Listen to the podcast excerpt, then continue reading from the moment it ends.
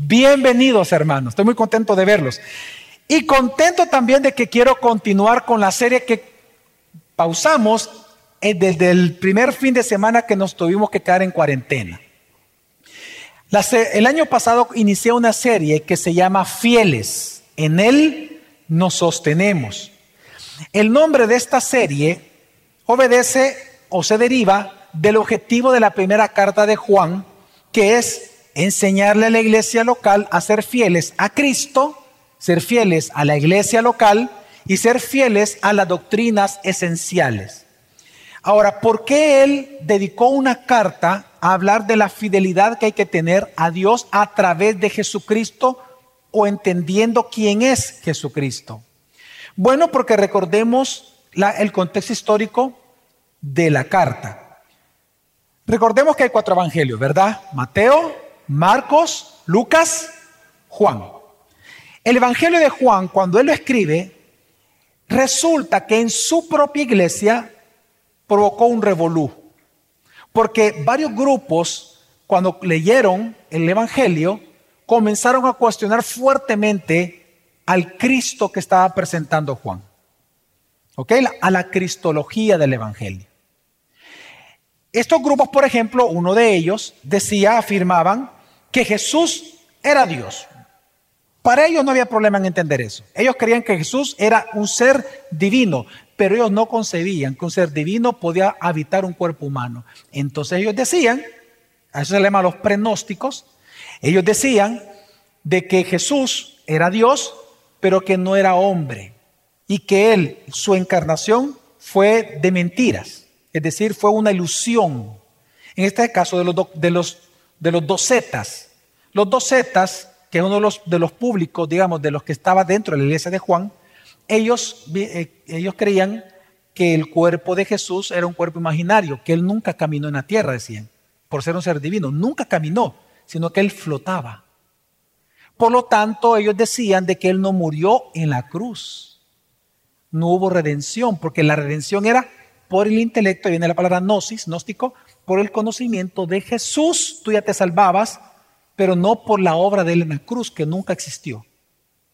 La palabra docetas viene del, del, griego doqueo, que significa apariencia. Por eso se llaman los docetas. ¿Ok?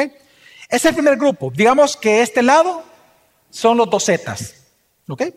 Lo que estaba pasando es que los docetas, como ellos querían eso, comenzaron a pelearse con otro grupo. El otro grupo eran los judíos. Ellos decían, no, no, mira, mira, mira. A ellos, no.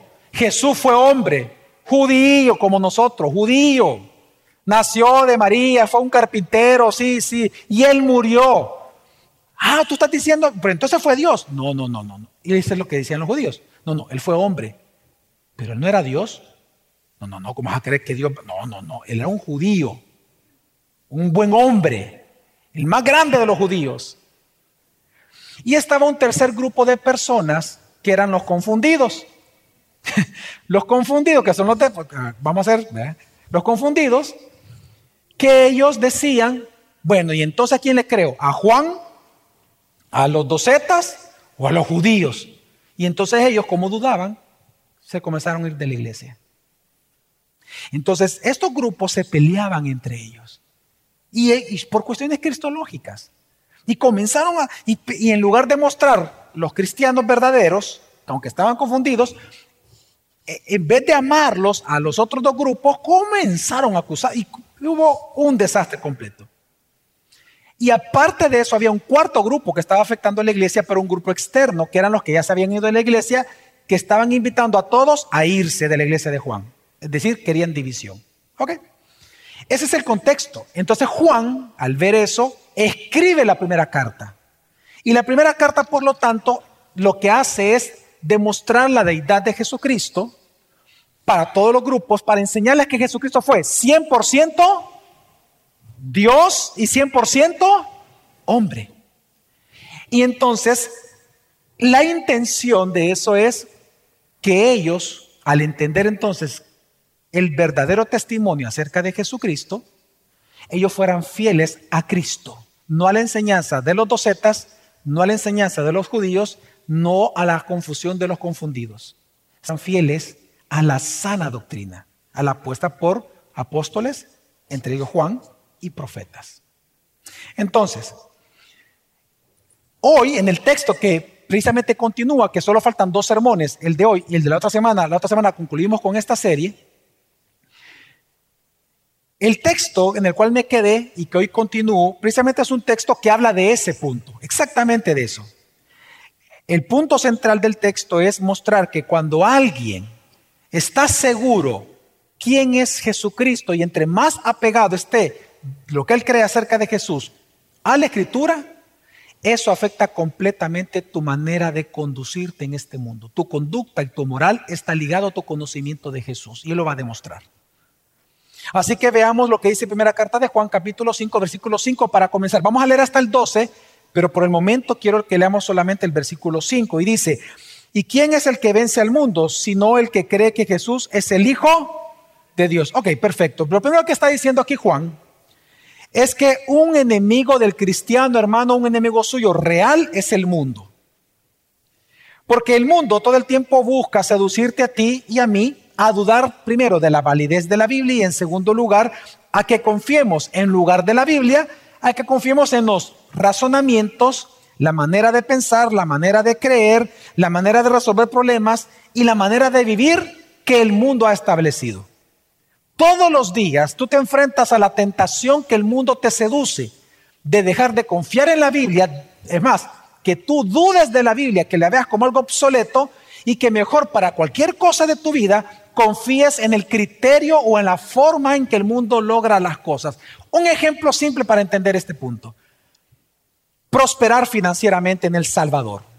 El mundo te enseña, o en la cultura salvadoreña, te enseña que para poder prosperar en este país, la ley es, para prosperar la ley es la ley del más buxo. ¿Ok? ¿Qué significa eso? Que tú para prosperar vas a tener que mentir, vas a tener que cambiar algunos numeritos de hacienda o, hacer em, eh, como sobornos, o vas a tener que dejarte sobornar, o vas a participar de corrupciones en licitaciones que para ganarla vas a tener que aumentarle para que si te pagan 100 mil, tú te quedas con los 50 que, que, cuesta lo que vas a hacer y los otros 50 a cuentas personales de aquellos que te contrataron. La ley del buzo te dice aquí que vas a tener que participar de corrupción, de delitos. Tal vez tú no vendes drogas, pero tú sabes los que mueven la droga y te quedas callado y, como tú ganas un poquito, tranquilo. La ley de la balanza no justa, ¿verdad? Le voy a vender la libra de arroz y más no saben que no le está vendiendo una libra, le está vendiendo tres cuartas partes de una libra.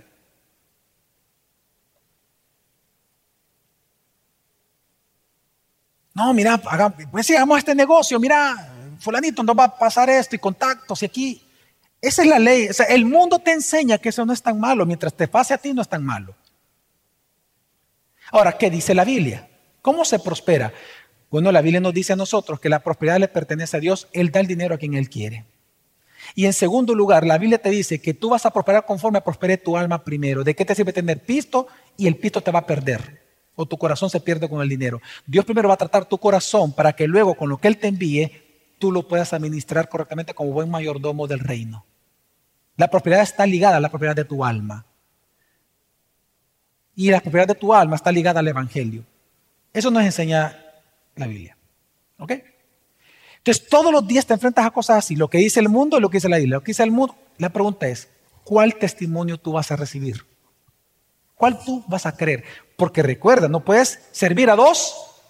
Necesariamente vas a tener que aborrecer uno de los dos. O el mundo o Dios. Entonces, por eso, Pablo, perdón, Juan, dice que un deber cristiano es vencer al mundo. ¿Y qué es vencer al mundo? Dos cosas prácticamente. Es resistir su seducción de que pensemos y vivamos como el mundo vive, pero en segundo lugar, permanecer firmes en la verdad, fieles, de ahí viene, fieles al Evangelio. Entonces, Juan comienza aquí en este versículo que leemos, si me lo pueden poner otra en pantalla, Juan enseña una vez más, él afirma que quienes crean, fíjate en la relación que interesante, que quienes crean tu teología, que quienes crean en Jesús como el Hijo de Dios, esos son los que vencerán el mundo. Mira, hermanos, básicamente Juan que está enseñando.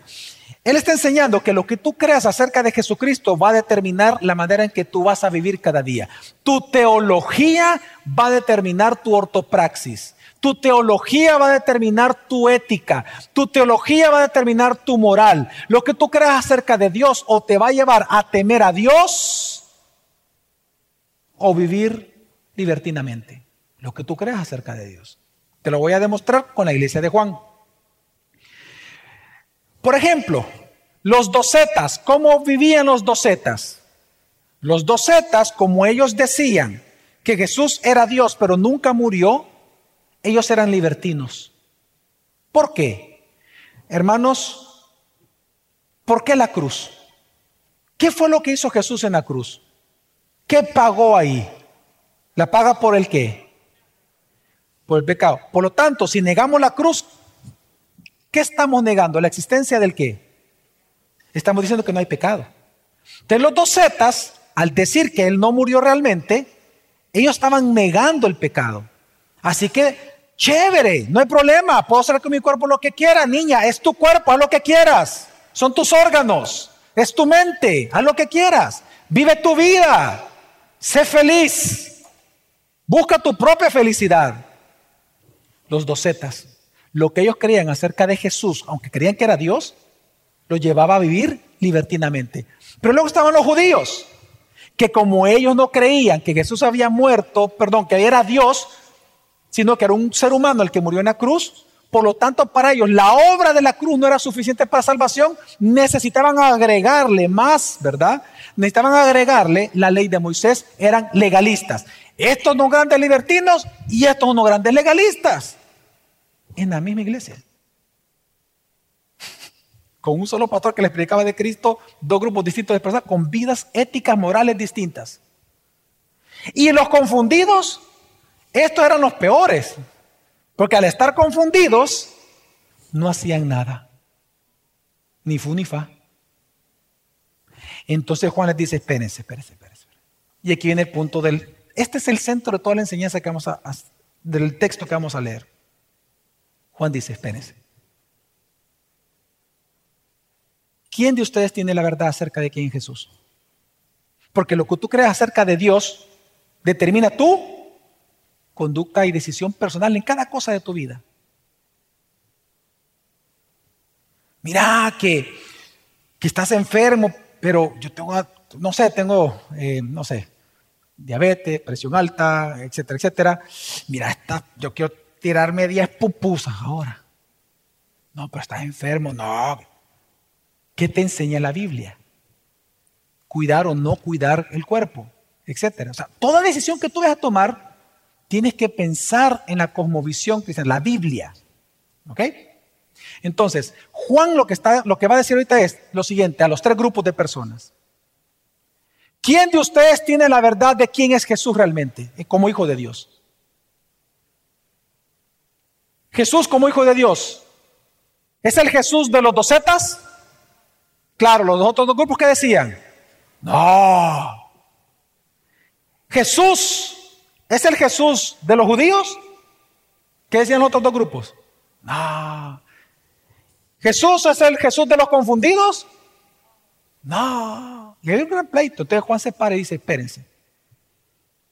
Quiero que sepan que sobre el testimonio de ustedes hay un testimonio que es el válido, no el de ustedes. Es el testimonio de Dios. Si tú quieres saber si tienes o no razón en tus argumentos, tienes que irte al fundamento. No trates de refutar la mentira con tus argumentos. La mentira se confronta con la verdad de la Biblia. Amén, hermanos. Entonces, en ese contexto, es que entonces Juan lo que hace ahora, con lo que vamos a leer, que no hemos leído, el objetivo es convencerlos de que hay un testimonio mayor que el testimonio humano para entender quién es Jesús y por lo tanto temerle como Él debe ser temido y amarlo como Él debe de ser amado. Y ese testimonio es el testimonio de Dios.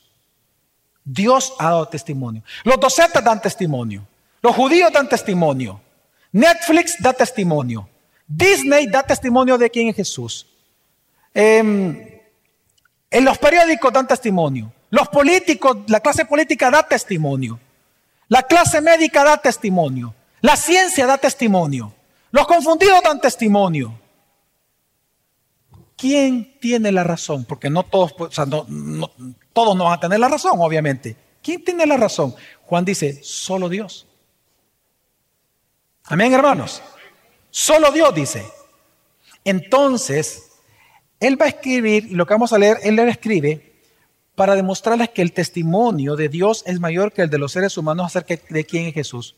Y quienes crean ese testimonio de Dios tienen vida eterna.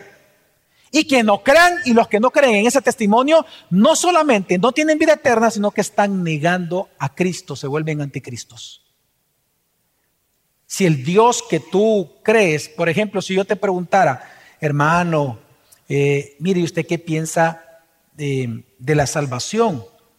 Ah, este, pues yo creo que no se pierde, pastor. Ah, de verdad. Y, bueno, ¿y por qué lo dice, hermana? O hermano. Ah, permítame, permítame. Voy a, googlear. Si para ti tu fuente de autoridad es la red, ok, para ti es entonces este mensaje. Porque lo que Juan está diciendo es, olvídate de todo eso, vete a la Biblia. Cualquier cosa, a la Biblia. ¿Qué hacer cuando mi pareja está en adulterio?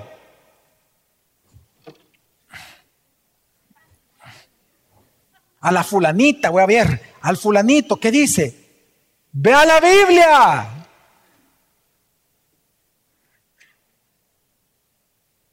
¿Cómo recuperar la confianza por mi pareja? ¿Cómo perdonar? ¿Con quién casarme? ¿Cómo trabajar? ¿Qué debo de hacer? Modelo de negocio. Ve a la Biblia. Y Juan va a insistir que el testimonio más grande de Dios sobre cualquier cosa, perdón, que el testimonio más grande sobre cualquier cosa es el testimonio de Dios y que todo empieza por quién tú crees que es Jesús. Eso determina tu moral, tu forma de conducirte en este mundo. Así que en lo que resta de tiempo, ¿qué es lo que vamos a ver? Lo que vamos a leer es un juicio, hermano. Sí, un juicio. En este juicio vamos a ver que el que está siendo enjuiciado, el acusado es Jesús. Claro, los Z lo están acusando de que él no murió ni, por lo tanto, si no murió, ¿no qué? No resucitó. Los judíos lo están acusando de que solo fue un hombre, pero que nunca fue Dios. Y los confundidos lo acusan de que ya no saben qué creer. Y quieren abandonarlo. Así que Juan va a presentar ahora el testimonio de Dios para demostrar que el testimonio de Dios es más grande que el de los docetas, de los intelectuales, de los religiosos y de los paganos y del mundo. Vamos al juicio. Vamos a leer de primera carta de Juan, capítulo 5, nuevamente el 5, solo que hoy hasta el versículo 9. Dice así. ¿Y quién es el que vence al mundo sino el que cree que Jesús es el Hijo de Dios? Pero cuando dice hijo de Dios, saltan los tres. Ah, sí, el hijo de Dios, el que no fue Dios, el que es, solo hombre, etc. Entonces él dice, este es el que vino mediante agua y sangre, Jesucristo, no solo con agua, sino con agua y sangre. Y el Espíritu es el que da testimonio, porque el Espíritu es la verdad. Porque tres son los que dan testimonio en el cielo, Padre, el Verbo y el Espíritu Santo, y estos tres son uno. Y tres son los que dan testimonio en la tierra, el Espíritu, el agua y la sangre. Y los tres concuerdan con el mismo testimonio. Si recibimos el testimonio de los hombres, mayor es el testimonio de Dios, porque este es el testimonio de Dios, que Él ha dado testimonio acerca de su Hijo. ¿Qué estamos leyendo aquí en un texto tan difícil como este? Bueno, lo que Él está haciendo, Juan, es que Él presenta un juicio. Por un lado está el acusado, que es Jesucristo. El abogado defensor en este juicio es el apóstol Juan, el escrito de él. Él es el defensor. ¿Quién es el jurado que va a dar el veredicto si Jesús es el Hijo de Dios conforme al testimonio de Dios o conforme a los docetas judíos o los confundidos? ¿Quién es el jurado aquí? El que va a decir el veredicto. La iglesia, la iglesia de Juan. Y en este caso, ustedes. Y este día aquí voy a, para explicar el texto, voy a hacer una representación del juicio. Y usted va a tener que al final dar un veredicto. Así que veamos el juicio. Inicia el juicio, Juan aparece y Juan entonces dice, quiero llamar al estrado a mi primer testigo. Claro, si Jesús es Dios o no, ¿verdad? Hijo de Dios. Y mi primer testigo es el agua del Jordán. Ah. Y la gente comienza a murmurar, los, los, así, así como algunos de ustedes ahorita, ¿verdad? Eh, comenzaron, que el, agua, el agua es un testigo. sí, el agua, dice Juan. Llamo al agua del Jordán y pasa el agua al estrado. Agua del Jordán. ¿Juras decir la verdad? Solo la verdad y nada más que la verdad. Lo juro. ¿Tú eres el agua del Jordán? Sí. ¿Tú estuviste el día en que Jesús fue bautizado? Sí. Juan me ocupó, Juan el Bautista me ocupó para bautizar a Jesús. ¿Puedes contarle al jurado lo que viste, lo que tú eres testigo? Sí.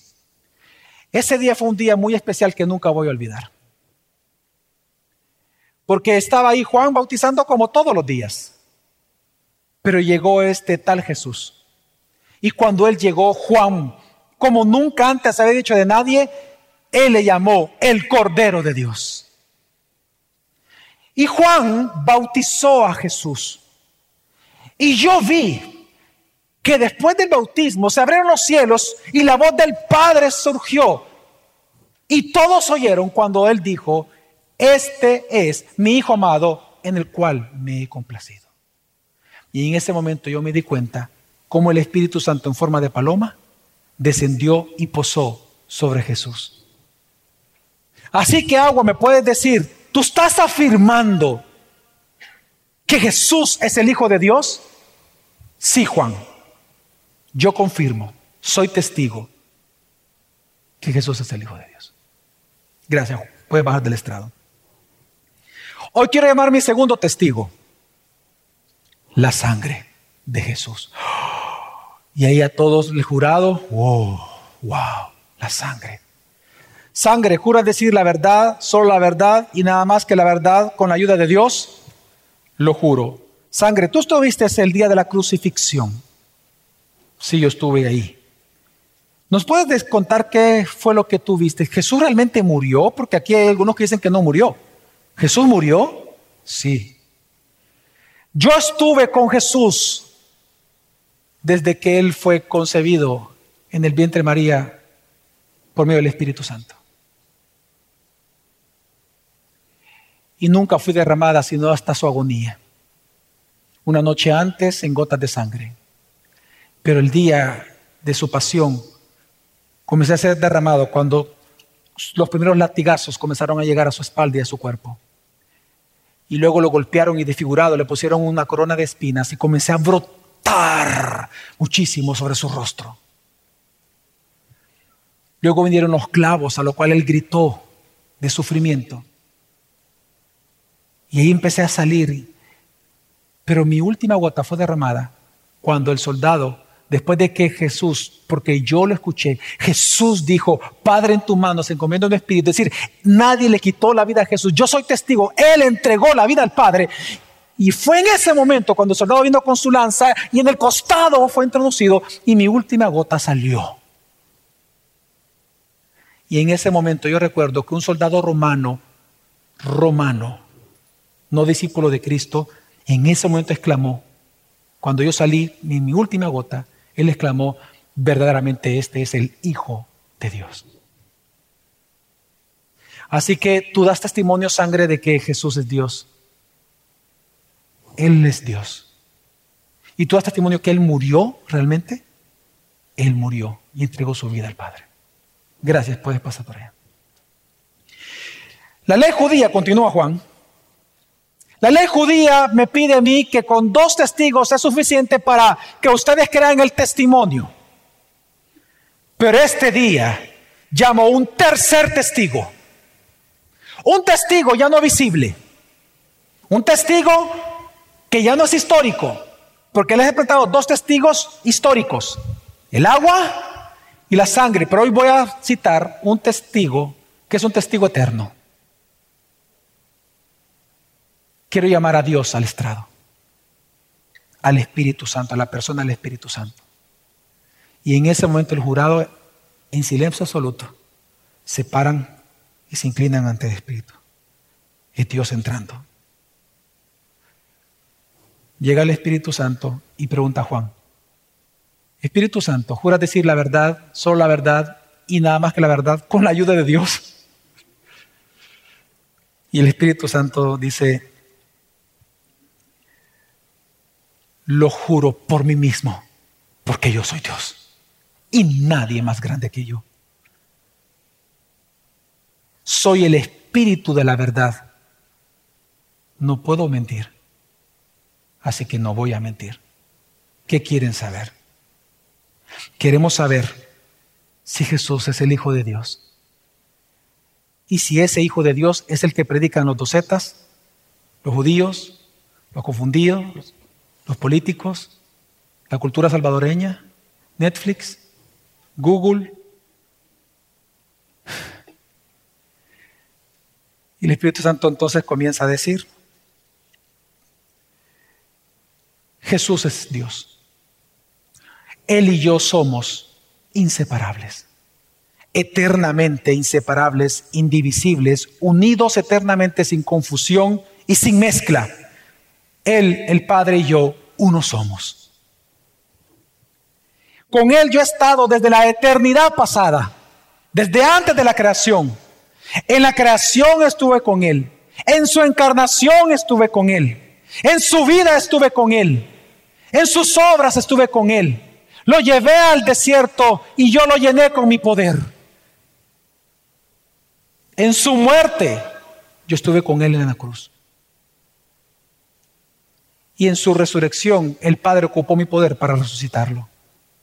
Yo estoy con Él. Él está conmigo. Y estaremos juntos eternamente. Y el testimonio de que Él es Dios, yo lo pongo en cada creyente de Jesús. Porque esa es mi misión, dar el testimonio de que Él es Dios en el corazón de cada persona que deposita con su confianza en Jesús. Así que sí, Juan, doy testimonio que Jesús es el Hijo de Dios.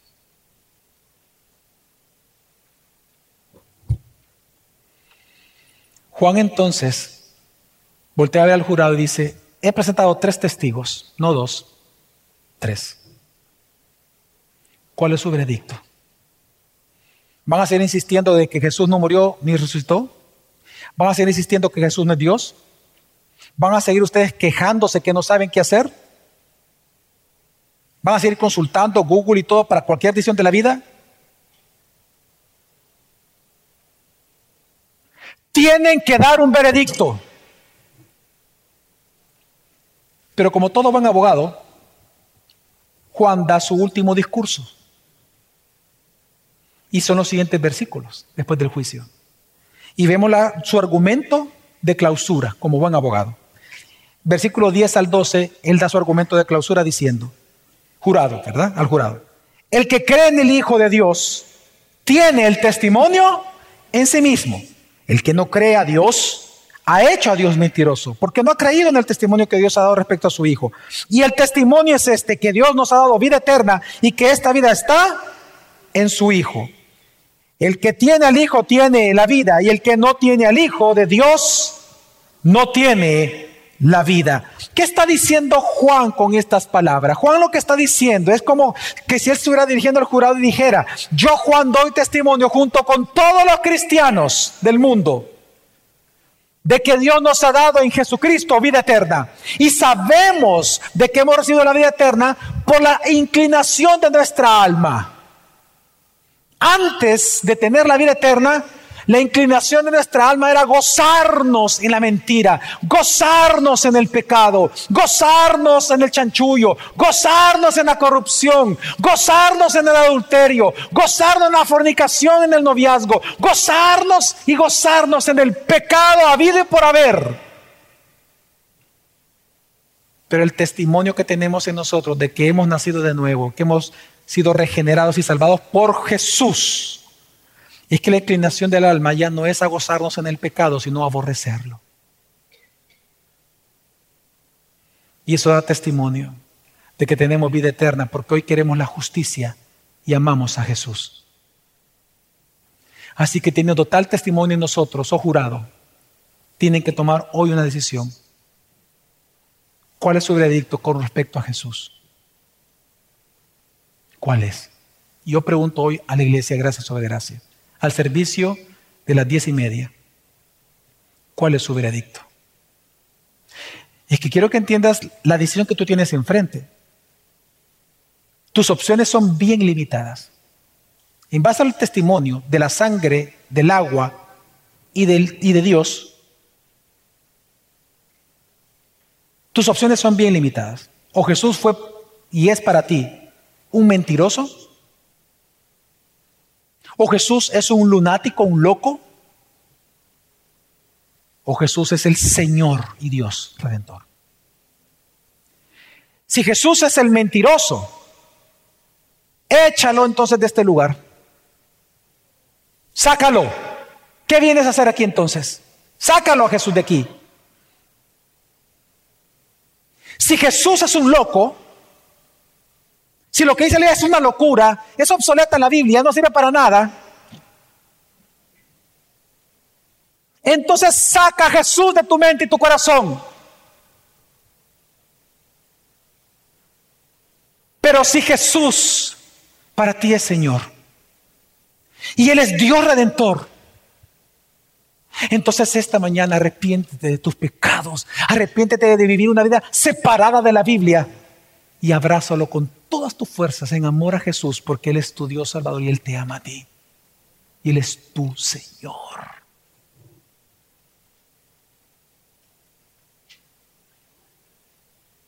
Y obedécelo.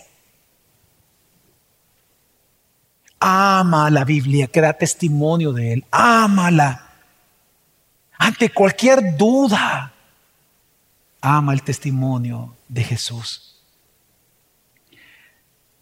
Así que, ¿cuál es nuestro veredicto?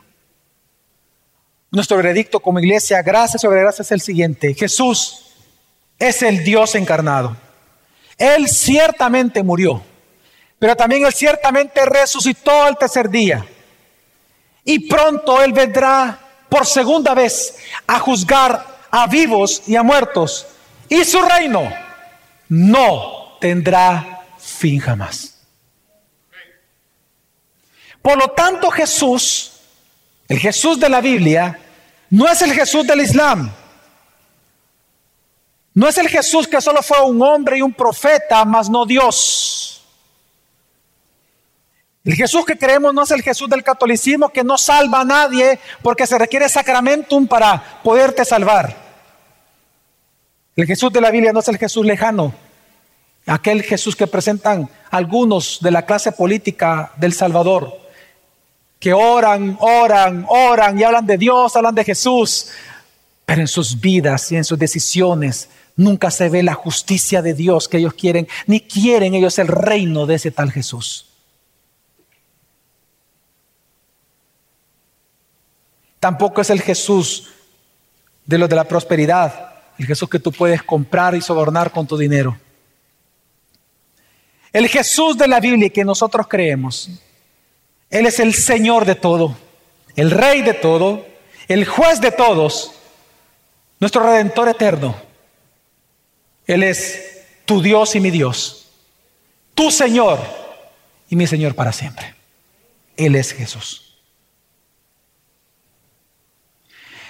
Entonces, ¿cuál es el llamado que Dios nos hace a nosotros como iglesia? Hermanos, tres cosas rápidamente. Dios nos llama con este texto a nosotros como iglesia. Número uno, claramente, que es el mensaje del texto, no dudes de la Biblia nunca. ¿Y por qué digo esto? Mira, Juan lo que está enseñando es a confrontar la Biblia, o confrontar, perdón, con la Biblia todo testimonio del mundo. Cualquier cosa que el mundo te enseñe, confróntalo con la Biblia. todo testimonio de gente a tu alrededor, aunque tú los quieras, pero si lo que te enseñan es una testificación que va en contra de la Biblia, cuestiona eso, pero no la Biblia. Lo digo porque lo que está pasando hoy en día y lo que estaba pasando en la iglesia de Juan es que las personas cuando escuchan algo nuevo o novedoso o algo eh, eh, llamativo, pero que va en contra de la Biblia, en lugar de cuestionar lo nuevo, cuestionan la Biblia. Le voy a dar un ejemplo absurdo, pero sucede. Reptilianos, ovnis, no levanta su mano, pero ¿quiénes creen en los ovnis, en extraterrestres? Y que, aquí en el mundo hay reptilianos, dicen algunos. Qué terrible que hay jóvenes que hoy en día creen que hay reptilianos, que hay extraterrestres, y, y en lugar de dudar de eso, porque salen expertos o influencers hablando de eso, dicen, no, es que un experto, le digo, sí, pero ¿cuál es el testimonio más grande? ¿El de los hombres, gnósticos, judíos, el de los hombres o el de Dios? ¿Qué nos está enseñando la Biblia? ¿Cuál es el testimonio más grande? Hermanos, Buenos días, bienvenidos a su iglesia, gracias sobre Asia, hoy domingo 10. ¿Cuál es el testimonio más grande que nos está haciendo la Biblia? Pero ¿qué está pasando hoy en día con la juventud y muchos adultos? Que el testimonio más grande no es la Biblia, sino es Netflix, sino es YouTube, los influencers, autodenominados influencers, autodenominados expertos. ¿Expertos de qué? Ya ven. no, broma. El testimonio de National Geographic. Los secretos de la Biblia. Y comienzan a decirte que la Biblia fue traída por extraterrestres y que no fue Jesús, fue un extraterrestre. Que, las, que las pirámides de Egipto y tal hace ver que vinieron los extraterrestres. Ya ve, pastor, que eran extraterrestres y cuestionan la Biblia, no eso. Entonces Juan pregunta, ¿cuál es el testimonio que tú le vas a dar autoridad? Porque al que tú le des autoridad va a determinar tu moral, tu ética.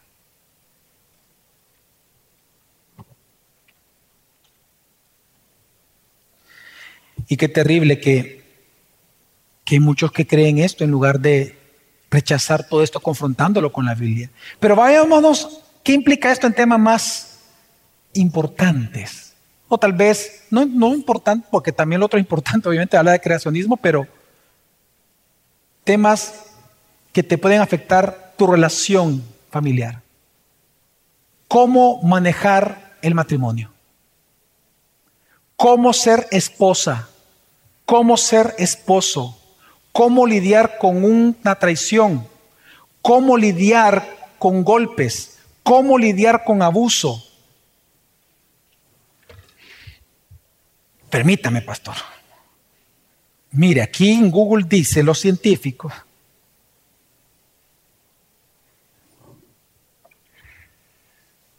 ¿A quién tú le vas a dar autoridad? ¿Al mundo? Porque ahí parte todo el texto, ¿recuerdan? ¿Al mundo o a Dios. Tus negocios. ¿Cómo pagarles a tus proveedores? ¿Cómo, ¿Cómo vender? ¿Qué vender? ¿Qué no vender? ¿Con quién negociar? ¿Con quién asociarte? ¿Con quién no asociarte? ¿Recibir o no soborno? ¿Meterme o no en corrupción? Etcétera, etcétera, etcétera. ¿De qué va a depender? O el mundo es tu verdad o la Biblia es tu verdad. Mira, y así cualquier otro tema. La crianza de tus hijos, con quién trabajar, dónde, con quién casarte, todo tiene que ver, todo parte de la, tu cristología. ¿Quién es Jesús para ti? O le temes como un Dios verdadero, bíblico, o le temes al Dios que tú creas en tu mente. Así que lo que tú creas acerca de Jesús, hermano, realmente va a determinar tu conducta moral. Los islámicos por eso en general son violentos porque Alá es violento. Su, teología marca su ortopraxis.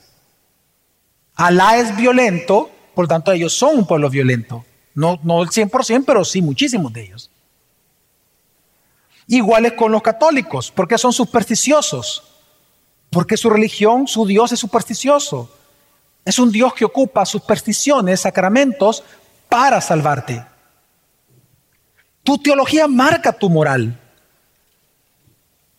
Por lo tanto, lo primero es no dudar de, la Biblia y en segundo, este texto nos lleva, hermanos, a contemplar el amor de Dios por nosotros. Dios te ama tanto que Él no te ha dejado solo, te ha dado la Biblia para que tomes decisiones conforme a su voluntad y seas feliz. Dios te ama tanto que Él te ha dado su testimonio acerca de Él mismo en la Biblia. Mira el texto, cuánto Dios te ama, que Él con detalle, todavía llama testigos, él se deja meter en un juicio y él dice, mira mi testimonio, jurado, hijo mío, cree que yo soy Dios. Y vive tu vida con temor y amor al Dios que yo te estoy presentando que soy. Y por último, si tu cristología marca tu conducta moral, entonces asegura de conocer lo correcto acerca de Jesús. Y aquí en esta iglesia tienes muchas vías. Crece, clases de crece, clases de membresía. Tienes discipulados, que no lo hemos dejado de hacer nunca, gracias al Señor. Tienes el Instituto Semper Reformanda. Hemos dado clases de consejería bíblica. Aquí hay bastantes consejeros bíblicos. Estudio bíblico de los miércoles.